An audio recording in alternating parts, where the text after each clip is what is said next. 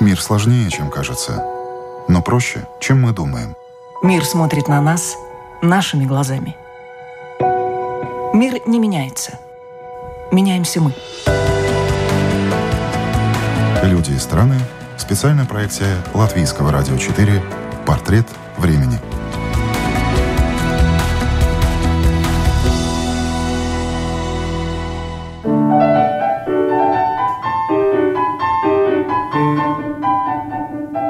Говорят, у искусства нет границ, но большую карьеру в маленькой стране не построишь. Ровно 10 лет назад родители латвийского скрипача Дайниса Медяника приняли судьбоносное для него решение – всей семьей переехать в Германию. Дорогу в жизнь для него открыла сначала консерватория в Ганновере, а затем музыкальная консерватория в австрийском Градце, которую молодой человек с отличием окончил в этом году. В свои 27 Дайнис постоянно живет в Ганновере, Германия, дает концерты, ездит на международные конкурсы, играет в оркестре и занимается собственными проектами. Это программа «Портрет времени». Меня зовут Яна Ермакова, и с нашим сегодняшним гостем говорим о конкуренции в музыкальной среде, о семье, о вечных ценностях и о человеческих качествах. Он планировал выступить на престижном конкурсе в Японии, на который из нескольких сот трио со всего мира отобрали всего лишь 9 коллективов. Этим, как и другим грандиозным планам Даниса Медяника, помешала пандемия коронавируса и ограничения на перемещение. Также мы должны были участвовать с моим трио клавирным э, в Бонне, Deutsche Musikwettbewerb. И тоже должен был поехать в Майами, там на конкурс Elmar Olivera International Violin Competition. Но это все как бы из-за короны не выдалось. И тоже несколько таких очень хороших концертов. Пришлось их отменить и перенести на следующий год. Переезд в Германию дался семье Медяник нелегко. Мама, папа и трое детей погрузили вещи в старенькую машину и отправились на встречу с неизвестностью. Они не знали, как сложится на новом месте, но на кону стояла карьера старшего сына. Дайнису пришлось в спешном порядке учить немецкий и привыкать к местным особенностям. Но и он уже тогда понимал, все не зря. И тогда я сразу пошел там, ну, вообще образовательную школу, в 10 класс, там директор думал, ну, с другой стороны, человек и еще на другом языке могут быть сложности в плане немецкого языка. Но родители сказали, ну, попробуем, посмотрим. И я за 7 месяцев закончил эту общеобразовательную школу, благодаря кому я мог уже поступить э, сразу же в э, консерваторию.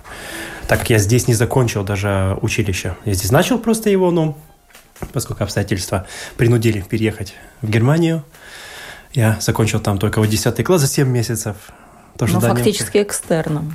Немножко это, да, было экс, экстремально, экстерно, но, конечно же, я осознавал эту всю серьезность, я упорно занимался и тоже учил эти слова. И то, что я мог, я реально зубрил. Например, там физика, химия, математика. В этих вещах я уже здесь был прилично хорош. Потому я это просто все переводил на немецкий, как-то старался какие-то параллели с этим вытянуть. И получилось, в принципе, очень неплохо. Конечно же, немецкий язык не был настолько хорош, потому что там писать надо было сочинение на немецком языке. Но это очень сложно. Но, э, тем не менее, считаю, что если в Германии 6 самое плохое и единицы самое лучшее, я как бы получил среднее арифметическое 2,8, это, я думаю, не так уж и плохо за 7 месяцев. А как вы в Германии обживались? Это все-таки новая для вас страна, новый менталитет. Да, было, конечно, нелегко. Нужно было очень многое что перестроить в себе и понять, почему это так, и все так разложить по полочкам. Я как бы лично сам представлял, что будет немножко по-другому в Германии, что люди будут еще как-то более открыты, поскольку у них там все хорошо и получше жизненный уровень, чем здесь как бы, да, ну как бы мне это не мешало особо, да, я как-то быстро вклинулся в это все, мне было главное вот идти к своим целям, и я очень, очень стабильно и к ним пытался идти, делать все максимально качественно и максимально упорно, и фокусировать себя на то, а чтобы вам достичь вот только цели. музыка всегда была интересная, или вот химия, физика, там, математика, которые проходили мимо вас, а вы уже знали, что а я вот, мое будущее, моя карьера связана с музыкой. Не было жалко, что вот, может быть, я бы стал ученым, а приходится быть музыкантом, или не было такого? Знаете, на самом деле, я вообще тогда был человеком очень свободным. На самом деле был какой-то, может быть, один момент, когда вот я очень хотел достичь высокие цели на скрипке, я вот пытался, мне вот было вот все, если вот только вот, ничего другого, только, только как скрипка. Но на самом деле, что я понял позже, что на самом деле мое духовное состояние, оно открыто всему. Он сам перекладывает брусчатку, ухаживает за грядками, распланировал и помог родителям сделать шкафчики на кухне. А ведь он, как зеницу ока, должен беречь руки. Но физический труд Данис Медяник считает отдушиной и в перерывах между учебой и концертами с удовольствием занимается делами домашними. Что же касается карьеры, то Дайнис многого добился. Он получил международное признание и стал лауреатом 54-го международного конкурса скрипачей премии Паганини в Италии, получил много стипендий, много концертирует по Германии. Но, говоря об успехах, сам он скромничает.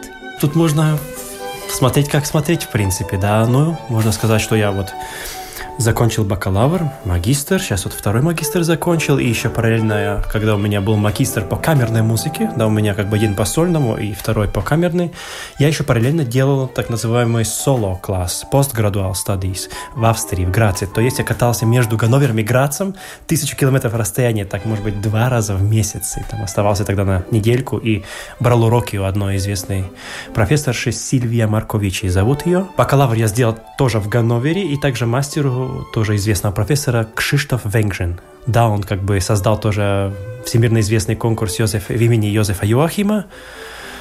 Потом я перешел к э, камерному профессору Оливер Вилле и Маркус Беккер. Он тоже, в принципе, известный как эм, ведущий фестивалем э, Хитсакер Музиктаге, там, в, мне кажется, в Нидерзаксене это. Музыканты когда-нибудь заканчивают учиться или у вас это на всю жизнь? Я думаю, что это на всю жизнь, и если хотим все время лучше и лучше, то нельзя никогда сказать, что вот сейчас я уже все умею и совершенство вот здесь оно, оно, оно постоянно происходит, потому что я как человек, как личность тоже меняюсь, и это дает огромное влияние. А как вы поменялись вот за эти 10 лет в Германии, как поменялись? Стал больше свободным, стараюсь уже так как бы, ну, быть более равновешенным, если так можно выразиться, да, если раньше как бы так больше сумасшествовал и мог там заниматься там э, до полночи или еще больше, когда уже голова, в принципе, должна отдыхать и как бы продуктивности уже нет, но все равно я продолжаю себя форсировать, да, у меня было такое мото, что надо форсаж, форсаж постоянно, но потом я уже начал понимать, что иногда это и не очень-то и хорошо, и для здоровья не очень хорошо, и иногда тоже устаешь, и уже качество теряется если перебарщиваешь. Но в целом как бы вот я, конечно же, благодаря этим импульсам, импульсам я много что и достиг и в технике. Тем не менее, я думаю, что финал Паганини конкурса это неплохо. Там был live audition, как бы нужно было вживую играть. Э, часто мы знаем, что в этих конкурсах в основном сегодня посылаются записи с DVD, где можешь еще перезаписать, если что-то не нравится, да, если заблаговременно, конечно же, запланируешь вот эту запись сделать, там месяц до эм, дедлайна, тогда еще время хватает. Но там ты приезжаешь, и там ты должен сыграть в это время и в этот день да, и это как бы гораздо сложнее. Я вот это в Вене сыграл, этот audition, и потом у меня был первый раунд, там уже было сколько там, 30 участников, 16 семифиналистов и уже 6 финалистов, и я вот один из них. А ценность этих конкурсов, она для вас какая? То есть вы видите ли вы там, не знаю, коррупцию, не коррупцию, применительно к музыке, наверное, так нельзя говорить, но вот справедливость или несправедливость? Ну, должен сказать интересную вещь, что вот на конкурсе Паганини, когда я участвовал, там не было таких профессоров, которые как бы, ну, скажем так, довольно-таки влиятельные в плане мафии, да, потому что есть многие конкурсы в целом, что проталкиваются свои ученики, но и тоже вкус у многих очень разный, да. У меня была одна знакомая, там она тоже училась у моего профессора, она очень много конкурсов сделала, мне кажется, 30 конкурсов, и ни одном из них не попала э, не в, э, в семифинал, даже что в финал не попала, да, и она говорила, Это что... карма или она просто не очень хорошо играет? Не, она играла суперски. Технически все феноменально. Я считаю, что если мы вот говорим вот сейчас и смотрим, наблюдаем, как вообще э, все происходит на этих конкурсах, да, что там вот главное, это перфекция, это техника, машинальность, да. Как, например, вот ты говорил такой очень известный композитор Бела Барток, он говорил, что конкурсы для лошадей, а не для артистов. Да, и то это наблюдается, к сожалению, на этих конкурсах, да, и почему вот азиаты в основном их выигрывают, потому что они как машины могут с начала до конца сыграть перфектно, все идеально, но без всяких чувств, да, это не, это не затрагивает, да. У нее было что-то особое, я бы сказал бы. Может быть, инструмент не был такой хороший, но она всегда была очень отлично подготовлена. Но, да, не хочу об этом много так негативно рассказывать, но это, к сожалению, есть, да, в этих конкурсах. Об этом эти все музыканты говорят, да. А вы сколько души вкладываете э, в свои произведения, ну, точнее, в игру? В тот момент, когда я выступаю, я отдаю себе полностью, и такая творческая энергия исходит. У меня нет можно сказать, к счастью, такого вот эм, чувства, что вот это вот я, это вот благодаря мне вот эта музыка. Нет, это через меня живет и существует, а не из-за меня или ради меня, да, вот это тоже очень важный момент. И это как-то вот люди очень многие чувствовали, они говорили, что мне вот ваше исполнение больше всего нравится, и э, оно было как, каким-то особыми просто, да, многие играли очень, все играли суперски, но ваше было что-то особенное. Потом, потом я задумывался, почему это так? Я всегда старался играть от души и такой, какой я есть. Да, я ничего старался не, не добавлять, не убирать, там ничего не преувеличивать, как бы играть так, как я чувствую.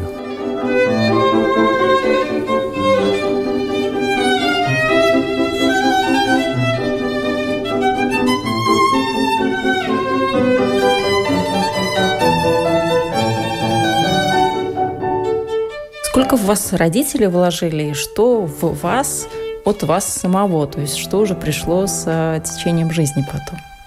Какие ценности в вас родители заложили?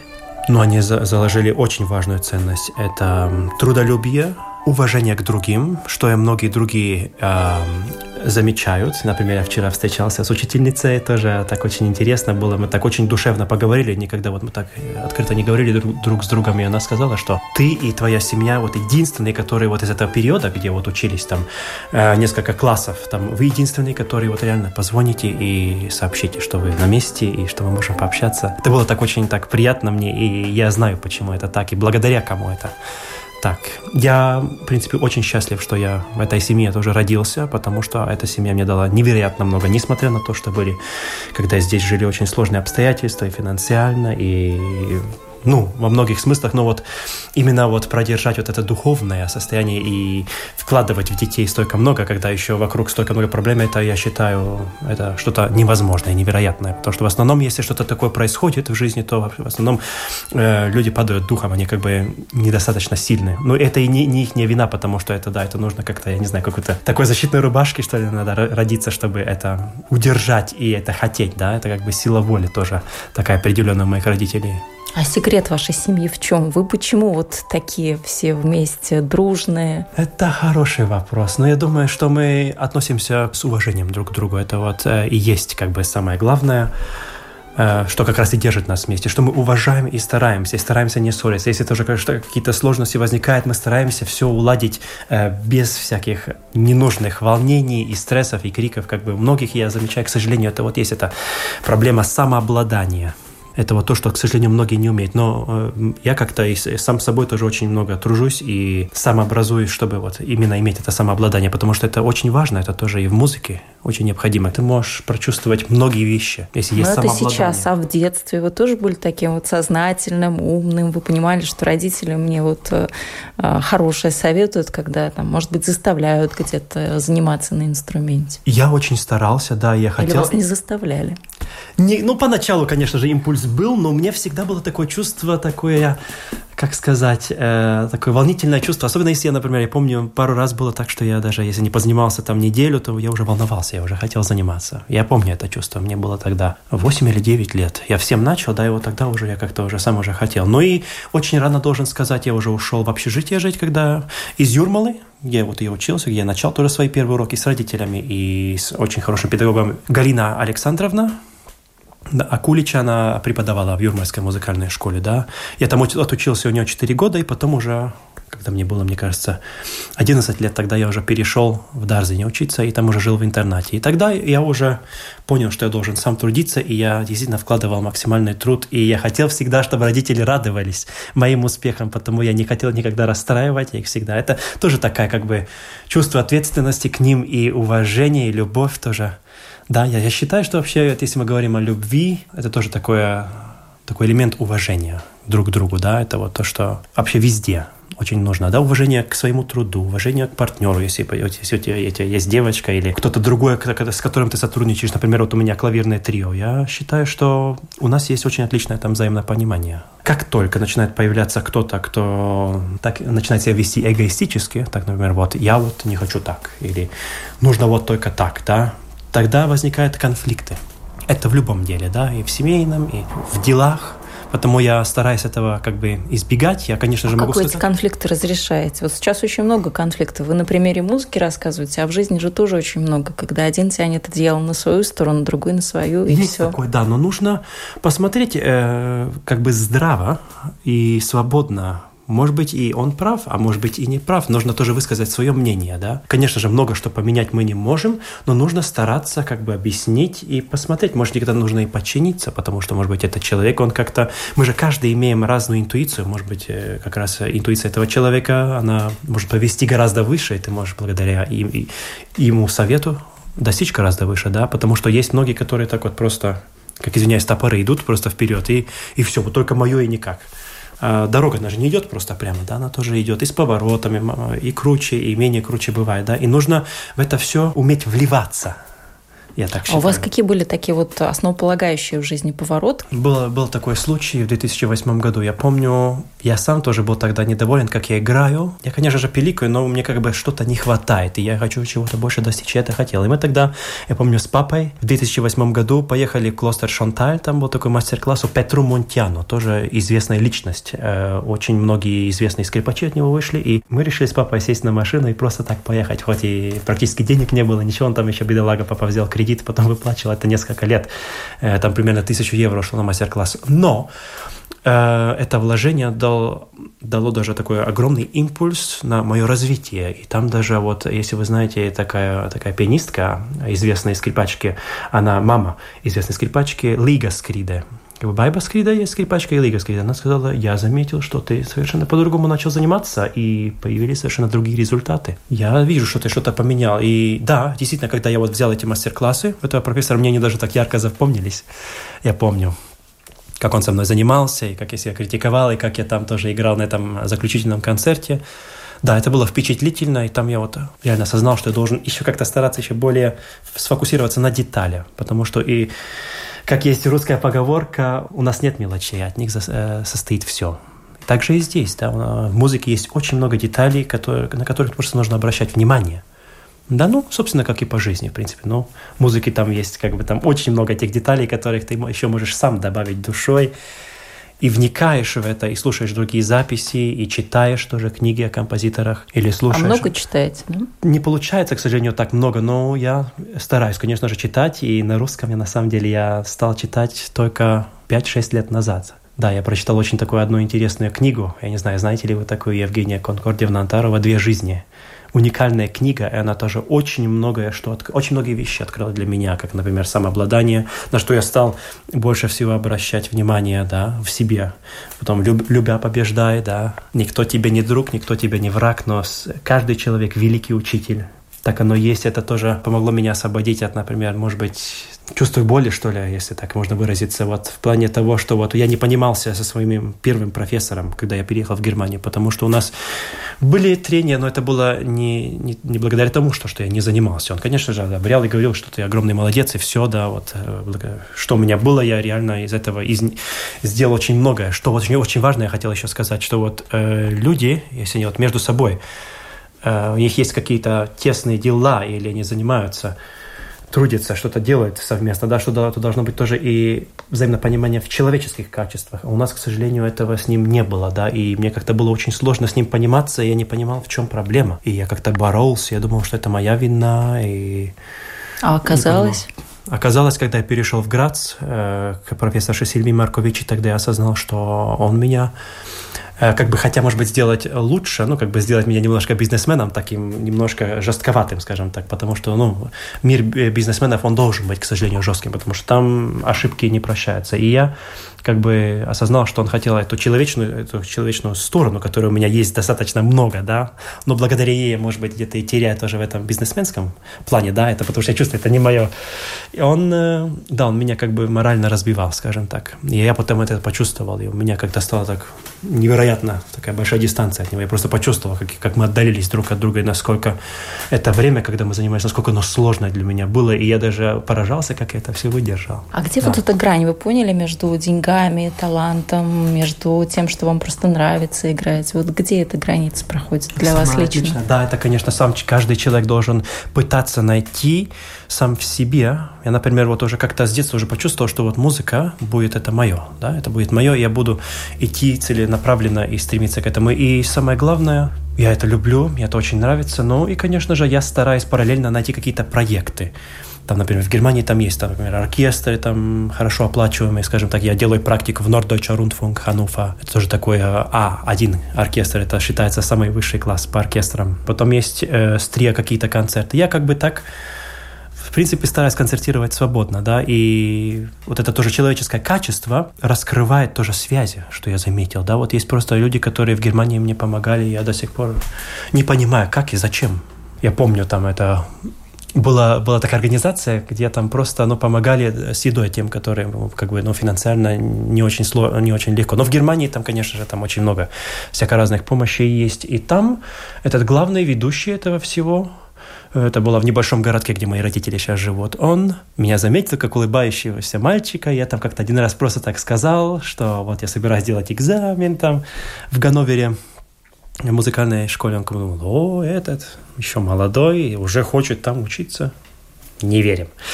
Да, но Потом, спустя пару месяцев, я приношу официальную бумагу, что я вот попал, так, так, так. Они были в шоке и сразу же мне дали как бы приз э, молодого музыканта выдающийся, такой как бы, да, Югендпрайс называется, да. Как бы, чтобы меня поддержать финансово, поскольку студиям тоже, конечно же, какие-то денег стоит, и потом он мне тоже еще другую стипендию с сестрой вместе дал, поскольку сестра потом начала тоже учиться не в Ганновере, но в Дюссельдорфе. И потом... Ну, говорят, художник должен быть голодным, вот, чтобы он что-то создавал, чтобы он работал, чтобы это была верно, мотивация, верно, потому да. что вот такая вот расслабленная, спокойная жизнь, она не способствует каким-то, ну, музыканты... как вы считаете?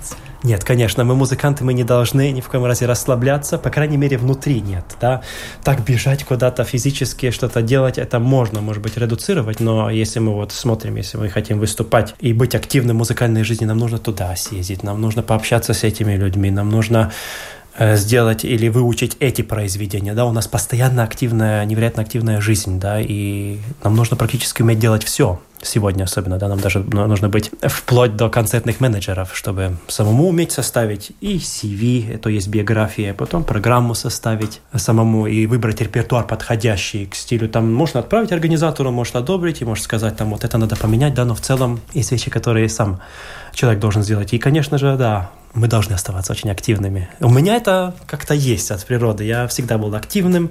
Может быть, не всегда как бы у меня получалось это все отлично и хорошо, но я стараюсь как бы совершенствоваться постоянно, потому что мы живем для, на этой планете для того, чтобы совершенствоваться и развивать самих себя. Хотелось бы, конечно же, больше концертировать по миру, если можно так амбициозно выразиться, да. А сейчас ваш график концертный, он как выглядит? Понятно, что из-за коронавируса сейчас многое поменялось, но mm-hmm. вот э, на ближайшие, скажем, там пару месяцев. Ну, в основном буду концертировать э, в Германии, там в окружности Ганновера.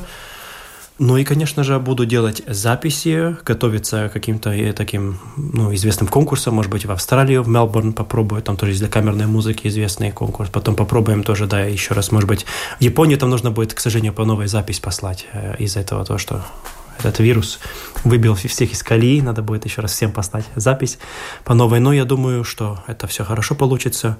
Я целом, знаю, так. что помимо музыки вам нравится путешествовать. Вы успеваете путешествовать или вы совмещаете конкурсы, путешествия, музыку, все вместе? Я стараюсь все на самом деле совмещать вместе. Например, сейчас вот э, такой яркий пример. И у меня был мастер-класс по камерной музыке в Австрии, в Осиях, такой город, он недалеко, недалеко находится от города Филах или Клагенфурт. И у меня там был мастер-класс, и я решил, что мне не было тоже скучно. Моя сестра, она из-за коронавируса тоже, конечно же, никакую учебу не имела на тот момент, потому что все остановилось. И, конечно же, уже летние каникулы настали. Я решил взять ее на недельку, чтобы она отдохнула. И мы, конечно же, занимались каждый день, были уроки интенсивные, потом концерты. Но потом мы поехали в Словению, прогулялись по Триглавский народный парк такой есть, очень красивый в Словении. Просто захватывают виды просто что-то невероятное, эти горы и скалы. И потом мы еще поехали в э, Хорватию, там есть такое Плитвицер, э, Плитвичка Плитвицкие озеро, озера, да, Плитвицкие да. озера. Вот туда мы тоже поехали, там я никогда не был, ну, это был просто рай. И еще мы успели поехать в такой небольшой город, там был Свети Юрай, это около э, побережья Адриатического моря. Там мы тоже искупались в чистой, совершенно соленой водичке. Просто, да, мы как бы... Это было очень все интенсивно. Я помню, я две сутки не спал, я рулил постоянно, да, чтобы уже, поскольку у меня нужно было возвращаться быстро в Ганновере, уже репетировать опять с трио для экзамена, который спустя пару дней должен был происходить опять в Мюнхене, да. Мне это очень нравится, и я считаю, что музыканты должен любить путешествовать, потому что это А что это дает? Вы понимаете культуру тех людей, которые живут э, в какой-то конкретной стране? Что что вам дает путешествие? Оно дает мне возможность э, мыслить более глобально. Потому что люди, которые я считаю, что я тоже заметил по многим, которые живут на одном месте и в одном городе и не выезжают в основном из него, они становятся националистами, да? Они как бы так вот за свою страну, и все, они не видят окружающую среду. А если мы видим окружающую среду, мы тоже питаемся энергетикой людей, энергетикой природы, ну, тоже сами, сами вдохновляемся и видим это все, это как-то, ну, э, э, из, из фотографии, например, если я посмотрю тоже самые эти Плитвицкие озера, я не прочувствую то, что я вот там прочувствую на месте, да, и это придает такое мышление, такое глобальное, такое, что пространство, оно бесконечно. Мой дом – это вся планета Земля, а не конкретно как бы какой-то кусочек Земли. Конечно, я сюда приезжаю, тут замечательный воздух, и я чувствую, что я здесь родился, и тут, да, вот хочется это все, всему этому насладиться, но Жить, к сожалению, здесь пока не могу, поскольку вся основная деятельность проходит там в Германии, там у меня тоже квартира есть, как бы я там практически проживаю, концертирую. Я там как-то устроился, и мне нравится. Все, меня действительно вдохновляют люди, которые вокруг меня и которые мне дают возможности вообще концертировать. И это моя радость. Ну, Германия не только радость, там очень много мигрантов, насколько мы знаем, там свои проблемы какие-то есть. Вот проблемы в Германии вы какие замечаете? Чем эта страна сегодня живет? Вот что на повестке дня? Или вы так в социальную, общественную жизнь не очень вникаете? У вас музыка, творчество, мастер-классы, занятия? Не, ну, конечно, я вникаю тоже и в эти все глобальные вещи, как бы, что происходит в мире. Да, конечно, я должен сказать, э, со стороны тоже немцев, которые там живут, я тоже с ними, конечно же, общаюсь, они, они не очень радуются этой всей ситуации, конечно что происходит, да, потому что те, которые вот иммигранты, они туда заезжают, они делают довольно-таки город грязным и беспорядочным. То, что вот я заметил, например, в Ганновере, и он становится таким, таким более грязным и даже опасным, я должен сказать, потому что они, поскольку они там ну, не имеют работы, но получают хорошие пособия за счет того, что вот э, многие германцы платят э, на, налоги за это все, конечно же, да, они там Э, делают, что хотят и творят, что хотят. Потому, да, как бы ситуация не особо такая радующая, да, но посмотрим, что это принесет вообще в будущем, да. Я как бы ничего против этих иммигрантов не имею, но, как вот показывает э, опыт, понимаешь просто, что они должны жить и оставаться там, где они родились, в основном в целом, да. К другому менталитету даже вот и европейцу, который из Востока приезжает, например, на Запад, сложно привыкнуть. Говорю своего личного опыта. Мне тоже было очень сложно, тяжко, но я как-то эту границу перебил и как-то перешел больше на фокус вот э, своей деятельности. Как бы я решил, что я буду фокусироваться больше на музыку и не обращать на это внимания. И это функционирует очень хорошо, да.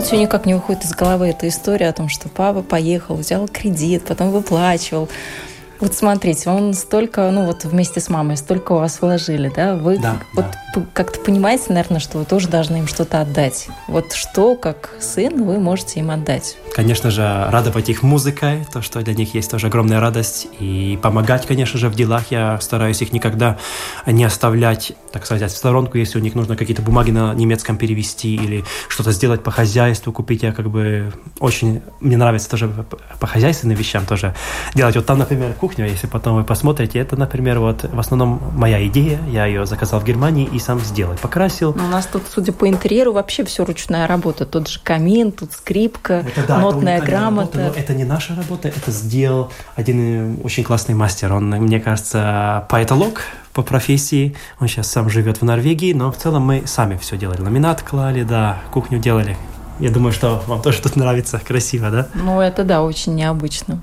Прям да, да, такой... так душевную атмосферу сразу создает, такую семейную действительно. Представляете, если там еще огонек горит, как это красиво. А как вам не удалось не заболеть а, звездной болезнью? Все-таки, когда слава приходит, известность приходит, ну, как-то вот такие, наверное, какие-то звоночки первые появляются, звездности. Не, не, не, не. Я как бы я всегда стремился просто делать все максимально, и я хотел, чтобы другим было хорошо. Как бы я о себе никогда так много не думал. И вот это, я, я думаю, что тоже такая черта у меня, что я не был эгоистом. Никогда. Я всегда старался быть ответственным за других и помогать ей жить ради других. А никогда вам это боком не выходило, вот не оборачивалось против вас такая вот черта человеколюбия? Конечно, часто поворачивалась, да, но благодаря этому я тоже и рос, и креп, и осознавал многие вещи, да. Конечно, если ты всем ты ни, ни в коем разе, ни в коем разе не должен помогать и просто не можешь помочь, потому что есть и какие-то значительные границы. Ну, ты можешь как бы что-то помочь, но как бы свои мозги вложить или переменять человека полностью, если он это не осознает. Это невозможно, да. И вот часто я в такую ловушку впадал, да, но тем не менее я делал выводы и старался не повторять те же самые ошибки.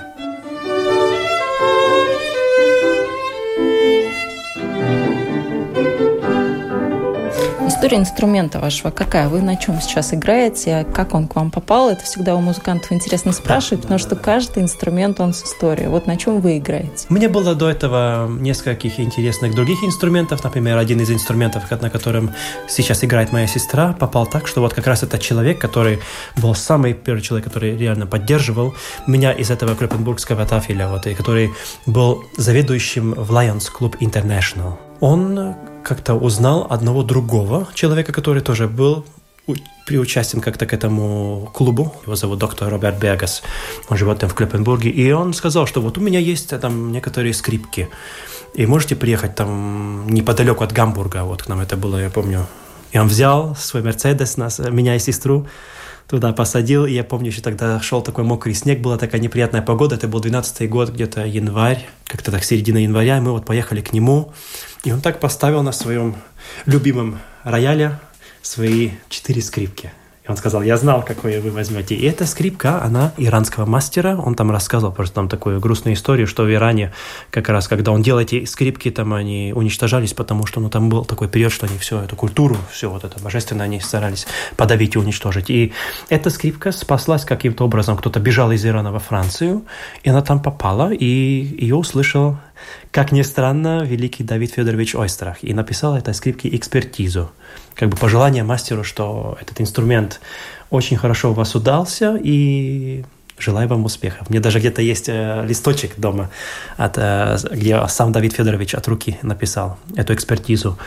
Я на ней играл пару лет, и потом как бы я вырос, и мне жена тоже профессора Венгжина, которого я 6 лет отучился, инклюзивно бакалавр и магистр, я сказала, нужно другую скрипку. Ну и потом я начал так думать, что можно было придумать. И там вот как раз в этом э, Штифтунг Нидерзаксен есть, который финансирует этот конкурс Йозефа Юахима, который он сам создал, да. Там они тоже предлагали инструменты довольно-таки хорошего качества. Я помню, что один был э, Себастьян Клоц, сделан в 1782 году, как раз когда родился э, великий скрипач и композитор Никола Паганини, который я очень обожаю. И да, я с той скрипкой как раз поехал на конкурс на Паганини, там и попал в финал. Да, вот на этой скрипке я поиграл, скажем так, может быть, два года. Ну и потом э, мне дали другую скрипку, но те, то я был немножко особо недоволен, тоже от того же самого мастера, Себастьян, Себастьян Клоц. И я тогда решил попробовать, и который я знал, конечно же, такой конкурс есть для скрипок э, Sinfonima Swiss.